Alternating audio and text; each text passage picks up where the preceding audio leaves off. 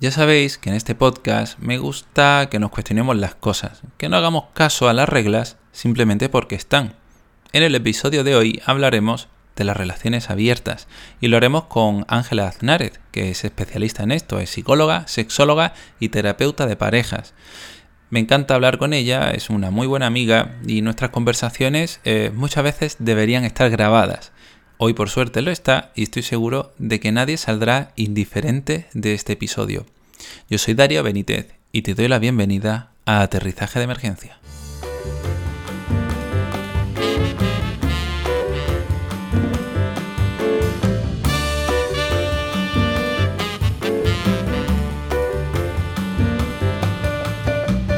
Hola Ángela, ¿qué Hola. Muy bien. ¿Cómo estás? Sí, estamos, estamos de martes grabando por la mañana eh, con un día, no sé si soleado, creo que soleado, Sí. moderadamente, sí. eh, Hace un sol un poco así, eh, Sí. y dices, parece verano, pero luego sales a la calle y no. Entonces, bien, Congela, estamos Pero hay cero nubes, cero unidades de nubes, ¿eh? Sí, sí, sí, sí. Sí, Ángela, hoy, en lugar de empezar hablando sobre eh, relaciones no monógamas, dime, una serie que estés viendo. Vale, de las of Us. o sea, Muy claramente. Voy altísima. Anoche me vi el tercer capítulo con las fresitas. Qué chulo. Sí, Ah, sí, sí. sí. Pues yo, yo también me lo estoy viendo. Y también estoy viendo la chica de la de nieve, Ay, que yo no.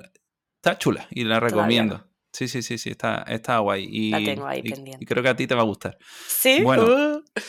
Sí, sí, sí. Hoy vamos a hablar sobre relaciones no monógamas. Vamos a hablar. Eh, vamos a desmitificar un poco todo esto, creo yo, ¿no? Vale. Porque hay como mucha, muchos prejuicios en general, lo hablamos de esto en Psicoflix, pero aquí nos está escuchando un público eh, no tan relacionado con el área profesional. Vale. ¿Qué te parece si hacemos lo contrario? Que es una relación monógama. ¡Guau! ¡Pam! Ahí. ¡Boom! Vale, pues vamos. Claro. Una relación monógama es una relación entre dos personas a nivel pues afectivo, romántico, sexual, en la que hay exclusividad, ¿no? A todos esos Mm. niveles. La clave ahí Claro. es la exclusividad. Luego dentro de la monogamia pues puede haber una monogamia más tradicional, ¿no? Eh, que sería como un poco más, más- el concepto más Sí. rígido, ¿no? De, de la monogamia, no, no revisada, no, no trabajada, sino un poco ya ahí pues establecida, ¿no? que sinceramente yo eso no lo recomiendo y no tiene nada que ver con que sea, estemos hablando de monogamia, sino que, en fin, una relación que no se revisa, sea el modelo que sea, mal Uh, asunto. vale. Sí. Oye, y luego, pues, hay monogamias conscientes, flexibles, que esas pues pueden ser maravillosas, claro. Mm. Esto está guay, ¿no? Porque ya empezamos con, con la primera regla que surgió en Psicoflix. La regla de tengo que hacerlo todo con mi pareja y compartirlo absolutamente todo. Yo creo, ¿no? Cuando hace referencia a estas relaciones tradicionales monógamas, es, es eso, ¿no? Es el compartirlo absolutamente todo y no ser flexible en cuanto a, a otras áreas que, oye, pues no pasa nada si con tu pareja no disfrutas hablando de este tema y solo disfrutas hablando con otra persona o haciendo esta actividad. Total. Total. Sí que Claro. eso es un punto súper importante, ¿no? Y casi siempre cuando pensamos en el concepto de monogamia tradicional, ahí como rígido, siempre eh, a todo el mundo se le viene alguna pareja, ¿no? A la cabeza. A lo mejor, no sé, el modelo de pareja de sus padres o, o de Mm. alguna gente conocida, amigos y tal, ¿no? Y sí, suele, suele tener que ver también con de fondo con bastantes mitos del amor romántico que están Mm, ahí súper claro. presentes y que sostienen todo eso, ¿no? El mito de la media naranja, eh, bueno, sin ti no soy nada. Mm. Hay como ahí estamos generalizando como siempre, en fin, se entiende, ¿no? Que tampoco podemos aquí. Sí, no, de, de hecho, de hecho, Ángela, quería preguntarte, ¿no? Porque eh, podría ser que alguna pareja compartiese, vamos a decir, absolutamente todo. Yo lo veo imposible, que absolutamente todo se pueda compartir solo con una persona. Ya. Pero una gran parte a lo mejor, ¿no? Y dada tu experiencia como sexóloga y terapeuta de pareja, eh, has visto, o también en- como persona, ¿no? Que también conocemos gente como persona. Tenemos, nos vivimos en, una- en un cubículo. ¿Tú dirías que has conocido a personas que comparten, que compartan la gran mayoría de su vida y eso sea positivo y no genere ningún tipo de fricción a largo plazo? Wow. Puf, en lo que yo he visto y en la experiencia que yo he tenido, mm, no, no. O sea, no es positivo y sí genera fricción a largo plazo, ¿no? Fíjate. Yo planteo mucho el, el ejercicio este, bueno, ejercicio, mm, una, propuesta que no me he inventado yo, ¿no? El de los circulitos, que lo dibujo en la pizarra, ¿no? Pues cuando estoy a lo mejor en, consulta o yo qué sé, porque sí. Em, y, es muy representativo, ¿no? De si este es tu circulito, ¿no? Eh, imagínate, verde. Y el mío es, yo qué sé, azul. Eh, cómo nos posicionamos, ¿no? Es decir, estamos solapándonos y se crea ahí como un color intermedio, estamos conectando y tocándonos por una parte, compartiendo una parcelita, ¿no? Que seguramente sea lo, más saludable, estamos súper separados. Eh, ¿Cómo va eso, no? ¿Qué nivel de fusión hay? Eso creo que también es muy visual y muy representativo, ¿no? De cómo está yendo la relación. La cosa es darse cuenta, ¿no? Y bueno, que hay gente que niega que sean tan parejocentristas, ¿no? De no, si cada uno hace sus cosas por su cuenta y a lo mejor lo que hace cada uno por su cuenta y a trabajar. Vamos a ver. Eh, José Luis, eso no es, eso no es tiempo de, individual, ¿no? Ni, ni parcelas separadas. Exacto. Mm. En general sí que suele dar fricciones. claro, es que yo partiría un poco desde la raíz, desde mi punto de vista, todo empieza desde la exclusividad, también en estas áreas, creo yo, ¿no? Claro. Porque si lo vamos haciendo más flexible, Luego ya entramos en la parte en la que entendemos por relaciones no monógamas. Pero como que veo, eh, parece que la sexología es todo cuestión de gradientes, ¿no? Uh, total. ya, te digo que, sí. sí, ¿verdad? Entonces como que va, va polarizándose, si acaso, si quieres llamarlo así, un poco, ¿no? Hacia ya áreas que normativamente hablando están más relacionadas con las parejas, ¿no? Hablamos del sexo, del compromiso afectivo y de todo este tipo de, cosas. Entonces, ¿en qué se diferencia eh, una relación eh, monógama no tradicional, ¿vale? de una relación... Fíjate, ya estamos siendo eh, puntillitas. sí, pero está bien, está bien y todo me encanta, sí, sí. claro, una relación monógama no tradicional de una relación no monógama. Vale, pues normalmente en que el, nivel o, el grado ¿no? de, apertura que puede haber. Aunque dentro de una relación no monógama también puede haber una apertura a, yo qué sé, a nivel sexual, a nivel de compromiso afectivo, de relaciones románticas, entre comillas, que no sea muy, muy alta, que mucha gente al hablar de, o al escuchar el término no monogamia o poliamor, ya se piensan que esto es como rollo, mm, no sé cuántas mm. parejas a la vez, con no sé cuántos privilegios. No, o sea, tú puedes tener una relación no monógama con un eh, grado de apertura relativamente Mm, bajito, es que no quiero utilizar ese tipo de adjetivos, pero bueno, para que se entienda, ¿no? Y que a lo mejor tus acuerdos sean, pues, haya más cantidad de acuerdos y sean un poquito más cerrados y más, no sé, eh, inflexibles, ¿no? Entonces, realmente la línea es súper fina, porque cuando hablamos de una monogamia no tradicional o de una monogamia consciente, ¿no? que yo lo suelo llamar así porque me parece como súper bonito, eh, ahí muchas veces hay lo, lo, que. La clave ahí es apertura a modificar esa monogamia, es decir, a modificar esos acuerdos, a que si un día a ti alguien te atrae em, lo suficiente como para que te suponga un planteamiento, ¿no? A tu pareja de, tío, esta persona me gusta y a lo mejor me gustaría probar algo con ella o explorar a ver qué pasa. Eso podría ser perfectamente una característica clave de una monogamia consciente, ¿no? O flexible. Pero en general, la clave o la diferencia principal entre este tipo de, de, monogamia mm, más trabajada, ¿no? O más consciente y una relación no monógama es que partimos un poco en la monogamia de que siga habiendo esa exclusividad, ¿no? En cuanto al tema sexual y a... Es que esa, es la cosa, ¿no? Que parece que todo se ha centrado en el área sexual, ¿no? Y mi pregunta es, ¿e-, ¿existen relaciones no monógamas que eh, sí tengan exclusividad sexual? Ajá, sí, sí, claro, por supuesto. Y dentro de la, de la no monogamia, bueno, y de la vida, pues hay personas con distintas, hay personas asexuales, personas con distintas orientaciones del deseo, personas que, bueno, arománticas, hay, hay muchas configuraciones. Esto es un mapa potentísimo. Sí, porque de hecho, eh, la pregunta típica, y que de hecho en Psicoflix te la hicimos, sería lo de cuántos tipos o qué tipo de relaciones no, no monógamas existe. Ya, es que esa es la, pregunta. Es que es una movida esto, ¿no? Sí, el glosario, ¿no? Sí, porque está pues eso, el término no monogamia o, bueno, poliamor también se utiliza como término paraguas, ¿no? Y dentro de ahí pues ya hay distintas categorías, desde el swinging o el intercambio de pareja, eh, a pues, relación abierta, eh, poliamor em, jerárquico, no jerárquico, anarquía relacional, no sé, hay muchas, muchas configuraciones, ¿no? Y, y dentro de cada una de esas categorías hay todavía más eh, eh, áreas ¿no? específicas de cara a la polifidelidad, la, eh, en fin, hay mucha, mucho vocabulario aquí. Claro, da la sensación de que las etiquetas son útiles, ¿no? Para, de alguna manera, simplificarnos la vida, pero a veces podrán ser peligrosas, ¿no? Si eso nos, nos evitan eh, hablar sobre este tipo de acuerdos. Yo creo que lo importante, ¿no? Son los acuerdos en sí mismos, ¿no? Y la comunicación. Entonces, eh, tú dirías que en realidad hay un tipo de relación no monógama para cada pareja. Más o menos, ¿no? En función de, ese tipo de, acuerdos. Pero ¿y esos acuerdos, Ángelas, cómo, cómo se desarrollan? Se establecen.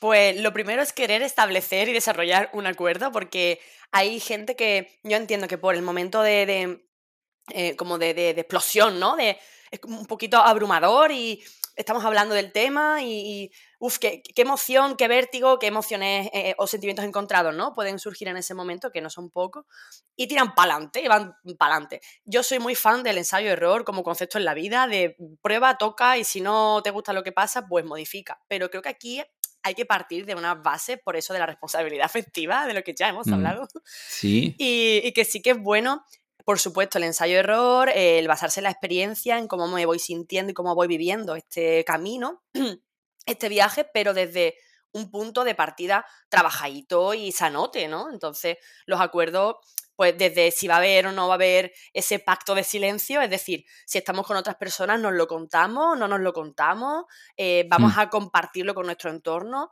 que el tema este de la salida del armario, como siempre pasa con los armarios, es otra movida. Em, en la casa, mm, en nuestra cama, puede ocurrir algo, ¿no? Me estoy centrando mucho en la parte sexual, pero porque es una de las cosas que más suelen dar como miedecillo a veces, ¿no? Y curiosidad. Pero luego hay otras cosas, como por ejemplo redes sociales, ¿no? Yo puedo poner fotos en mis redes sociales con mis otros vínculos o no. Eh, ¿Puedo ir de la mano por la calle con esa persona o no? Porque claro, ¿me puedo dar beso? Mm. ¿Puedo invitar a esa persona a mi graduación? no sé, em, ¿cómo hago, no? ¿Cómo hacemos? Claro, es, muy interesante, ¿no? Porque son cosas que a veces se dan por evidentes, pero que no, son así, ¿no? Vale, entonces eh, habrá gente que nos esté escuchando y estarán pensando, eh, bueno, pues hay, hay, un mito muy grande, ¿no? En, todo esto que yo quiero que tú hoy desveles, eh, rompas o, que confirmes, yo qué sé. no, yo sé que no. La mayoría de la gente, o sea, yo sé que hay mucha gente, porque yo lo he escuchado, que piensan lo siguiente, que las relaciones no monógamas se dan sobre todo de forma unidireccional y que la otra persona a la que exceden. Y esto es un mito como una casa y yo quiero que hoy tú me digas si de tu experiencia es así. Un mito. vale, pues... O sea, tú planteas como que, hay una persona que está obligada o, que está como, venga, vale, sí, ¿no? Ante la... Sí. Esto es algo que, que tú lees en internet y ves un montón de foros de gente que creo que no ha leído mucho eh, opinando sobre esto. Sí, es verdad que está muy, muy extendida la idea, ¿no? De, ay, eh, pobrecito, ¿no? Qué lástima. ¿Y quién ha tenido la idea de abrir la relación? Eh, Exacto. ¿Tú o tú? ¿Tú? Buah, pues entonces tú, buah, qué lástima, seguro que lo pasas fatal y cuando la otra persona sale, ¿y tú qué haces? Como una idea de qué pringada o qué pringado, ¿no? Te, compadezco. Eso se, ve en, algunos contextos, en algunos entornos, a mí me ponen los vellos de punta, ¿no? Es como buf, buf, eh, horror.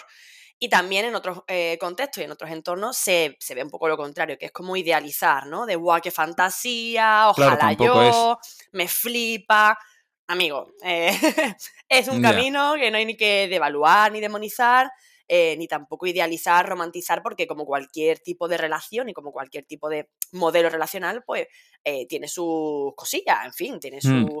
sus dificultades y tiene sus ventajas y, en fin. Pero sí que es un, mito, es lo de que hay una persona como que se somete. Bueno, en realidad a veces es real, ¿sabes? Que a veces sí, supongo que, sí. Pero igual que hay personas que se someten a ver el fútbol todos los domingos y no le gusta. que creo que aquí el problema son otros, ¿no? Que, hay otros problemas de raíz sobre comunicación asertiva, responsabilidad afectiva, etcétera, ¿no? Sí, también me da coraje como que se piense, ay, pobrecito, em, estás en una relación no monógama bajo presión. Nadie se plantea, por ejemplo, o no se suele escuchar el discurso de, estás en una relación monógama bajo presión, ay, qué pena. Eso no se plantea. Todo el mundo da por hecho que partimos de una eh, monogamia y que ahí todo el mundo está feliz de la vida, ¿no? Nadie te mm. dice, joder, pobrecita, una relación monógama, buah, tienes que estar súper agobiada, eh, qué difícil me parece, yo no podría. Es como, tío, qué fuerte, ¿no? Los discursos que nos vamos dando. Fíjate que, eh, por ejemplo, no, nos cuestionamos si una persona es padre o madre bajo esa presión. que podría darse y se da perfectamente, ¿no? Total. Porque por miedo a no dejar la relación, mucha gente acaba eh, metiéndose en ese, en ese compromiso, que desde mi punto de vista es el mayor compromiso que puede tener una persona con otra persona, ¿vale? Sin tenerlo del todo claro o teniendo to- del todo claro que no es lo que quiere, ¿no? Que al final puede, la vida te puede sorprender, igual que puedas acabar muy cómodo, cómoda dentro de una relación no monógama, puedes estar muy cómodo o cómoda eh, siendo padre o madre. Esto es evidente, ¿no? Pero el estar sometido se puede dar en muchas, eh, en muchos tipos de compromisos, y no solo en cuanto a abrir la relación. Y yo creo que son melones que en general no se abren. No, es cierto. Es un tema muy señalado, ¿no? Entonces, claro, parece que es, son problemáticas que, que solo pueden llegar a ocurrir en este tipo de relaciones, en este tipo de situaciones, ¿no? Y, y nos hacemos una visión de túnel así y nos dejamos fuera un montón de elementos, ¿no?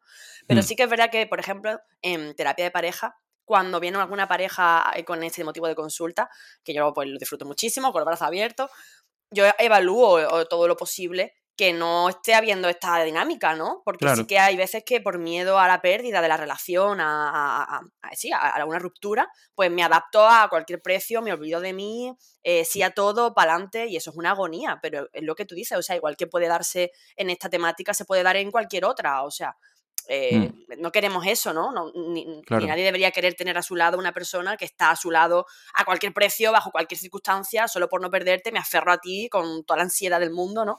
Creo que eso no es una relación, Claro. no sé, muy plena A o muy satisfactoria.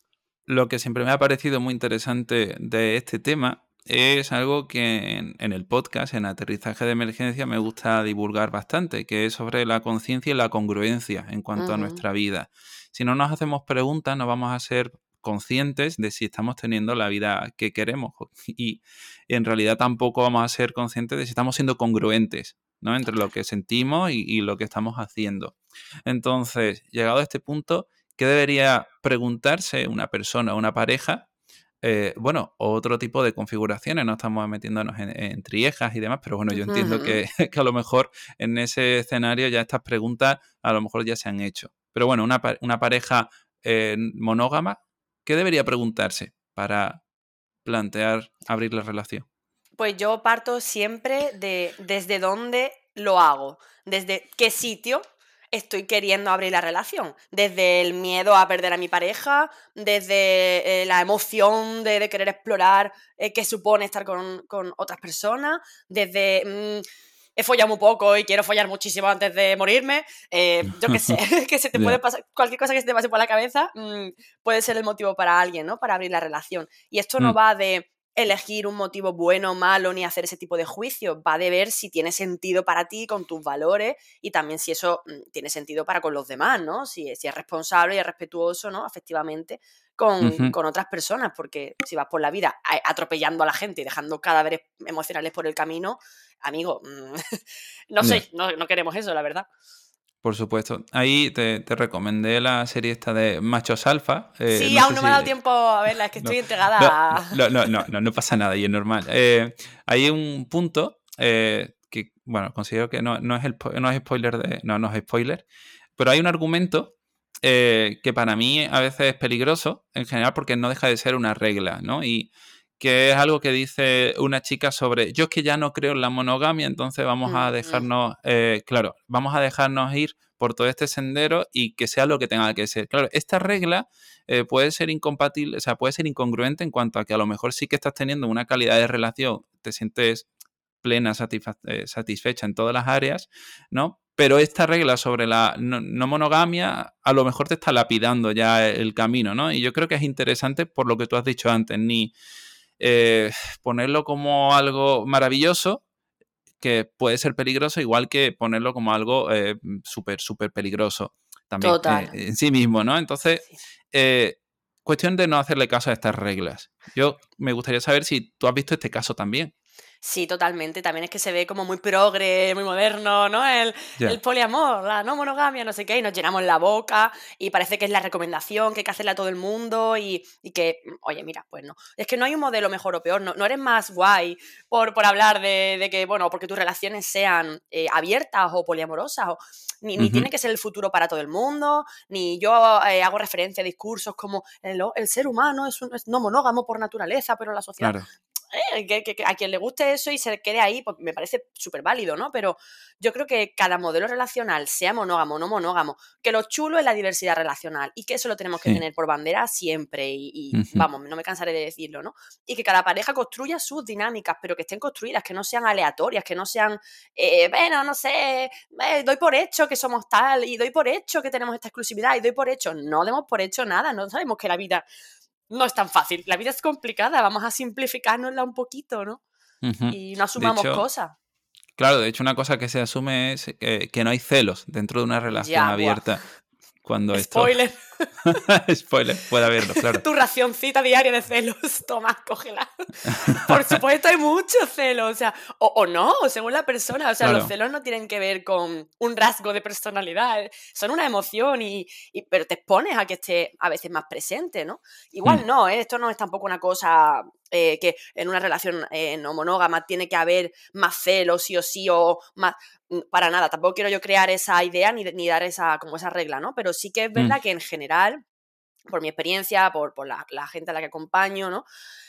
Eh, estás un poco más en contacto, ¿no? Con esa emoción, con que te, te aflore y a veces te invada, ¿no? La, emoción de los celos, pues porque evidentemente hay como más exposición a, situaciones que te la pueden despertar, pero bueno, hmm. igual que te puede venir cualquier otra emoción, yo qué sé, ante ciertos contextos, ¿no? Creo que no es nada tampoco ni patológico, ni, pero celos, por supuesto que hay, vamos, yo, la primera, vaya.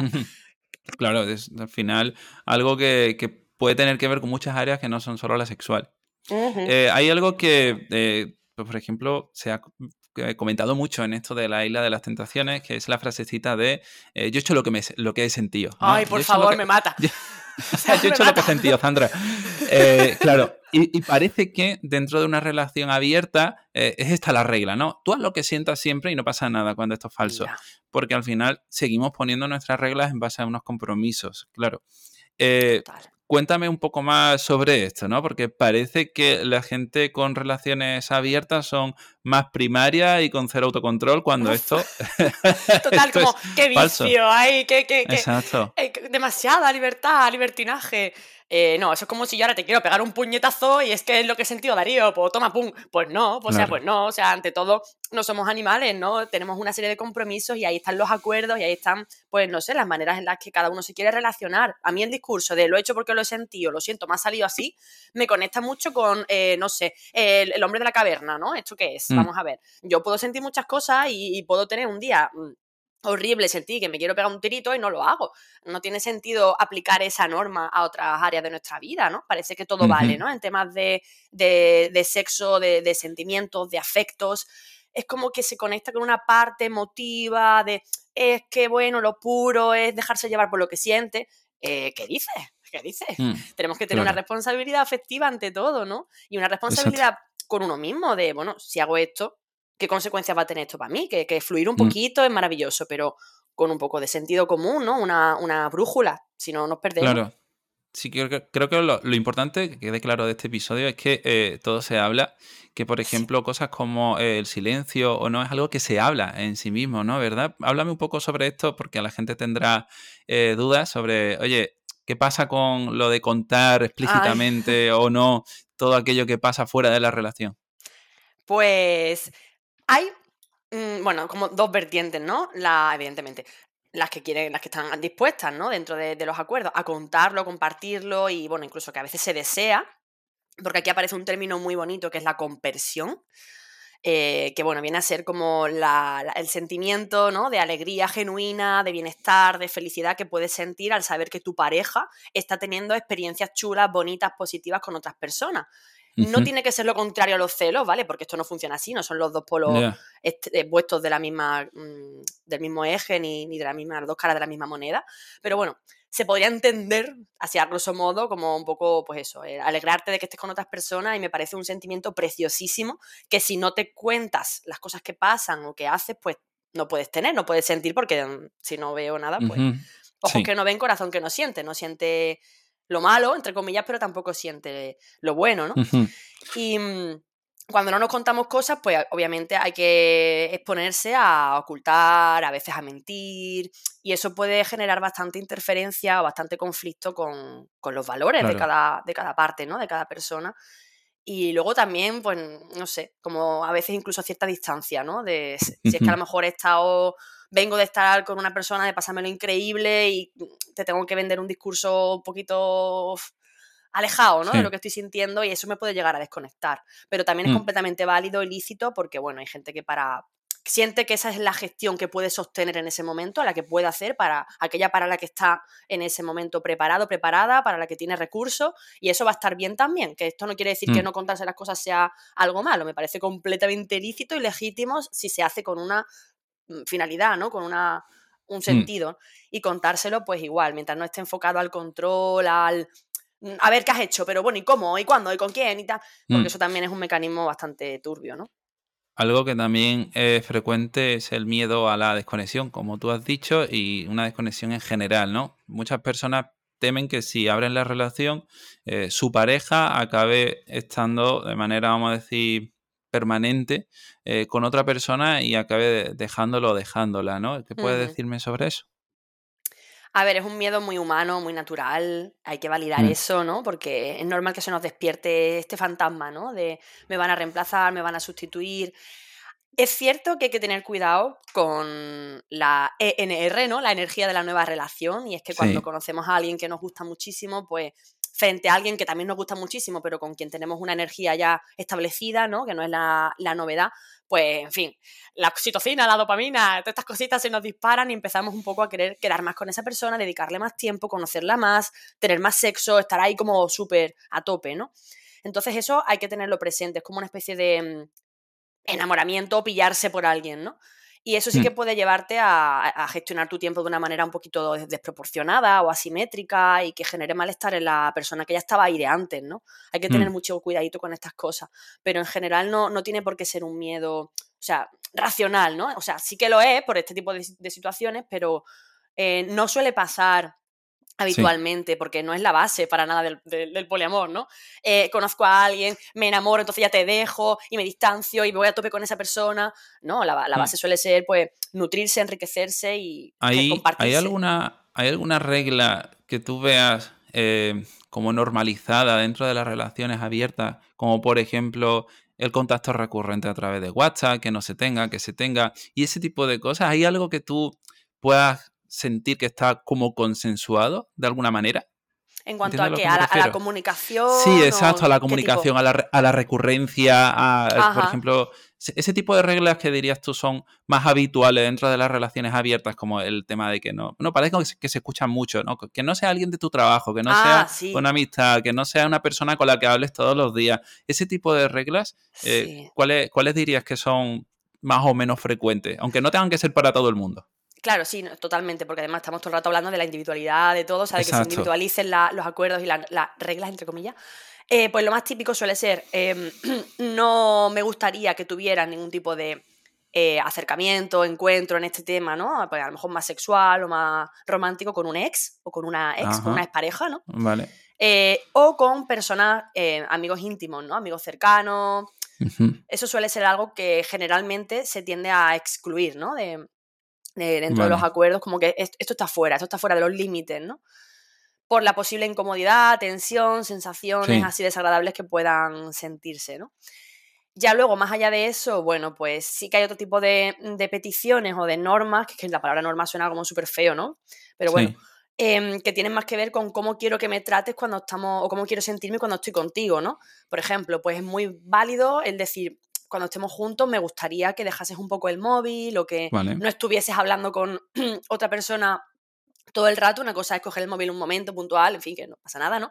Y otra cosa es que si estamos pasando tiempo de calidad supuestamente juntos, o juntas, eh, que tú estés con el móvil todo el rato hablando con esa persona, pues me parece que no está bonito, ¿no? Eh, peticiones de ese tipo, pues tienen mucho sentido. O te pido que compartamos una tarde a la semana o un tal. Pero bueno, eso me estoy yendo. Eso tiene más que ver con cómo quiero sentirme, ¿no? Claro que son peticiones que dentro de una relación monógama pueden darse igualmente, ¿no? Exacto. Solo que, eh, digamos que si hubiese una parcela de la relación abierta, vamos a decir, eh, estamos pidiendo de alguna manera exclusividad en el tiempo y en la atención en determinados momentos, ¿no? Ajá, sí, y, es completamente válido también querer sentirte especial. O sea, parece que cuando se abre la relación ya eres como una más, un check. No, no, no, para nada. O sea, en absoluto, si se hace bien, de verdad que es que una sensación muy bonita de, de, cuidado, de tener tu sitio y de compartirse y de, no sé, ponerse a, a muchos sentimientos que, bueno, pueden ser a veces vertiginosos, pero también pueden ser muy, muy bonitos, ¿no?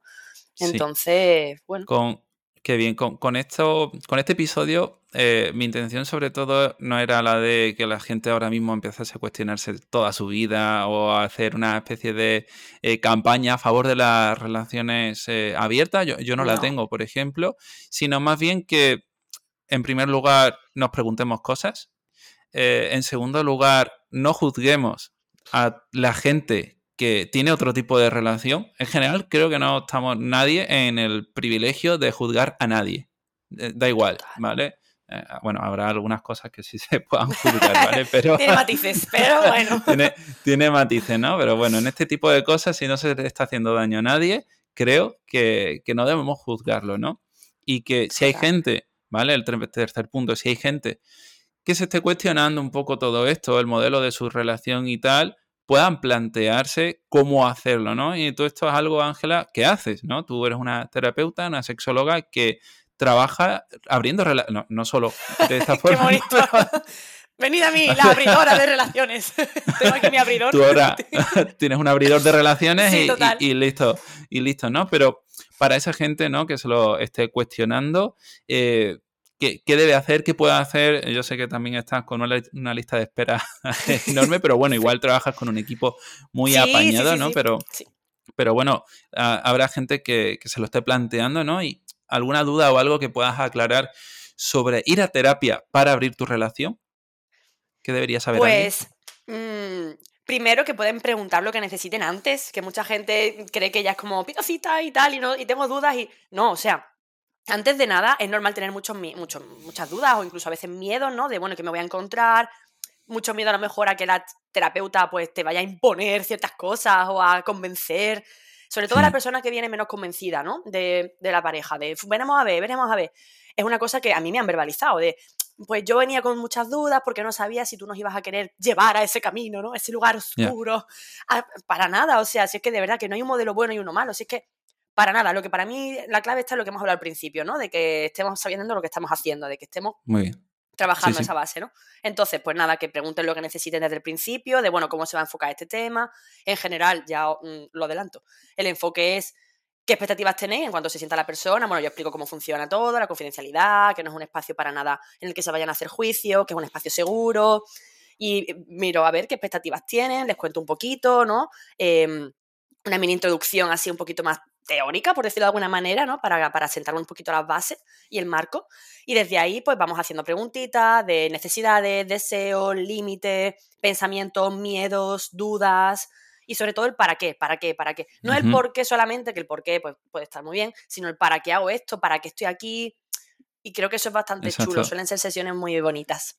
Qué bien. Bueno, fíjate que, bueno, la gente que esté escuchando el episodio sabrá que tanto tú como yo trabajamos de una manera muy parecida y le damos mucha importancia al para qué en todo lo que hacemos.